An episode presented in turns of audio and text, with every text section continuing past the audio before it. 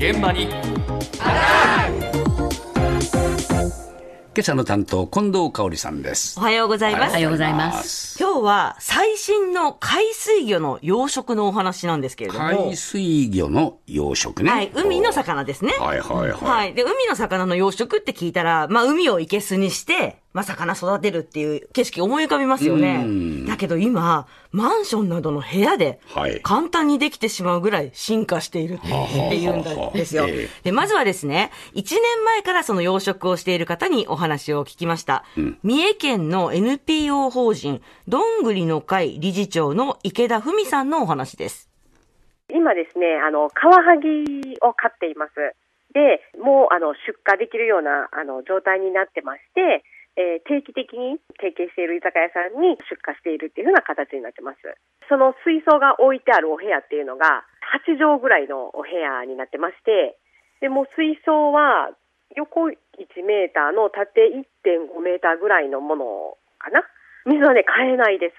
で、お風呂だったらこう毎回水を排水すると思うんですけども、排水しないでも、その循環装置できれいになっていくっていう風な形で、もう水替えは必要なくて、本当に少しずつ水を足すのみなので、手間がないっていう風な感じですね。なんていうのかな、生臭い海水の匂いというか、海臭い匂いというか、まあそれが全くしないっていうのが本当に特徴で、そんな海水がまさか入ってるっていうようなお部屋ではないような状態ですね。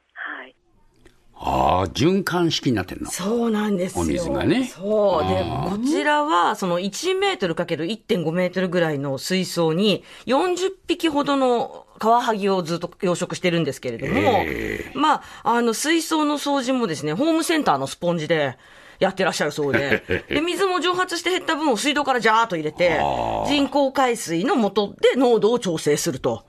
で、餌やりもスマホで管理。とにかく手間がかかってないですよね。そうですかで、しかも、ものすごく海から離れたところにある8畳ほどの普通の部屋で、海水魚が養殖できてる。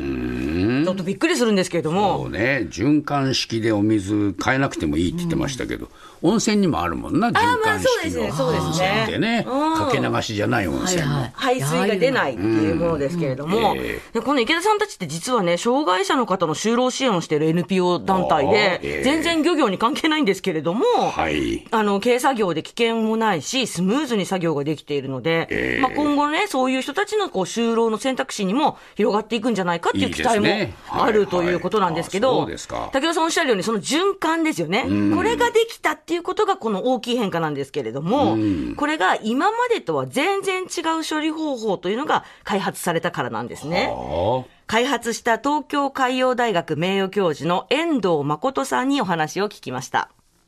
魚介類もやっぱり糞尿を出しますので、で人のあの下水処理と同じ方法を使ってですね、それで水をきれいにしてたんですね。酸素がない条件でやる脱窒っていう方法なんですけども、これをですね、大量に酸素があるような条件でもできるようにしようと、まあいろいろ考えてですね、あの干潟の原理ですね、干潟の原理でうまいこと酸素を使って、え脱窒っていう現象が起きることが分かってですね、あの1日に、え2回潮が満ちて潮が引いてっていう干潟の現象ですね。でそれを1日に数百回やらせると爆発的にその脱窒っていう反応がですね起きるということが分かったんですね。電気でやる方法だとか、まあ、いろんな方法を考えたんですけど結局自然がやってるところに行き着きましたね。自然ってすごいですよね。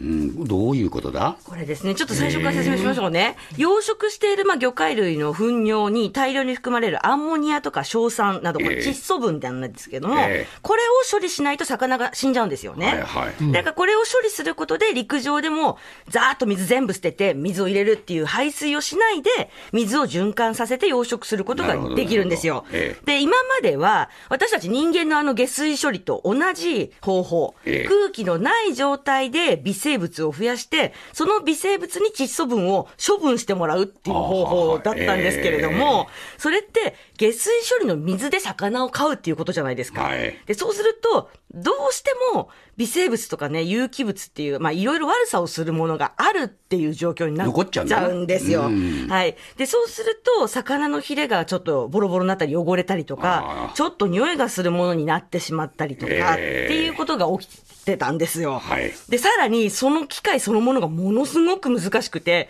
専門の人雇わなきゃいけなかった。はい。だから他の方法を考えたということなんでええすけれど干潟の原理だって言ってたな。そうなんですよ。だから自然に干潟で日々行われているその脱窒という方法を再現したっていうことで、ええこれによって窒素分。脱窒っていうのは窒素をなくすってことあそうですね。窒素をなくす、分解するということなんですけれども、だからこれで、綺麗に窒素分がなくなって、ええで微生物もいないのではい、例えばアニサキスなんかの心配もない魚ができる。そうか。そう。で、しかも処理された水は海洋深層水並みに綺麗なんです。すごいんですよね。えやっぱりなかなかね、海での養殖って餌とか排水が環境を汚すっていうふうに問題だったので、ええそういうことも一気に解決しちゃった。そうか。えすごいなっていう話なんですけど、実はこの成果、もっと別のところにも一つ、あの、役に立ってるっていうふうに遠藤さんおっしゃっています。海洋深層水並みのこう綺麗な水になってるもんですから、もう長くこう買えるようになったですね。大きくなるしですね。単に養殖ができるだけではなくて、品質を長く保ったまま在庫ができるということが、やっぱりあの大きいかなと思いますね。そういうことができると、あの競りにかからないで値段が決めることができるようになったんですよね。たくさん取れたときは、自分のところにそういうのを置いておいて、安いときには出さない、高いときに出すっていう、まあ、出荷調整ができるようにもなったかな。まあ、漁師さんはですね、今、もうここ20年ぐらい下がってるんですね、収入が。もうこのままいくと漁師がまあ高齢化もしてることもあるんですが、いなくなっちゃうと、やっぱりそのちゃんと収入が得る道を作らんとダメだというのが、まあ、業界での危機感があって、まあ、そういうことに一つ貢献できるかなと。在庫調整できるってことか。そうなんですよ。生の魚がそれができるようになると。ね、それこそ台風で船が出せないとか、いろいろありますからね。で、それで収入を安定させる役に立てば、漁師さんというもの、まあ、漁業そのものを守ることもできるんじゃないかっていうことで、えーあの、さっきの一番最初のカワハギを作ってる池田さんのところも、はいやっぱりね、市場に、あの、カワハギが出ないとき、はい本当にありがたいって言われるっていうことだなるほどったんですよ。ええで、それからすごく小型の水槽になるので、ええ。例えば街中デパートの屋上とか、はい。駅とかでも置くことは当然できるので、ええ。観光ぶどう農園みたいにね、ええ。来てもらって、魚見てもらって、ええ。場合によっては釣ってもらって、食べてもらって、ええ。加工してお土産で持って帰ってもらうみたいな漁業の6次産業化、こういったことも視野に入ってくるんじゃないかって話してたんいやです。いやいや、なかなかこれはね、これから将来に向けてね、はい。非常に可能性がね、えー広がってきたなと思いますね。毎週月曜から木曜朝8時30分からお送りしている「パンサー向井のフラット」毎日を彩るパートナーの皆さんはこちら。